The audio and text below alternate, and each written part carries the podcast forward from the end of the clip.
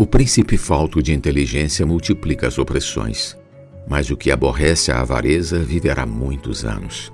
Provérbios 28, 16. Quem aborrece a avareza viverá muitos anos.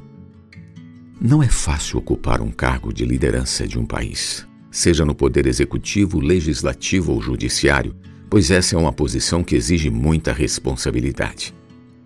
Infelizmente, muitos de nossos líderes escolhem trilhar o caminho do enriquecimento ilícito e acabam sobrecarregando o povo com pesados impostos. Eles se mostram avarentos e faltos de inteligência e logo perdem a benção de Deus e deixam de prosperar. O mesmo é verdade para a liderança espiritual. Paulo recomenda escolher bispo que não seja avarento.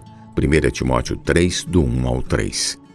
Ele também prediz que nos últimos dias virão tempos difíceis, pois os homens serão egoístas, avarentos.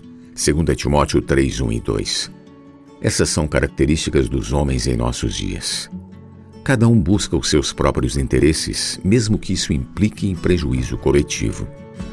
Nossa vida, porém, deve ser sem avareza. Devemos ter confiança em Deus, que não nos deixará e nunca nos abandonará. Hebreus 13, 5.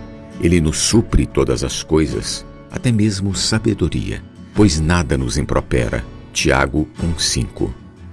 Não devemos seguir a maré deste mundo. Pelo contrário, sigamos o amor. Ele não se conduz inconvenientemente, nem procura os seus próprios interesses. 1 Coríntios 13, 5 Deus é amor.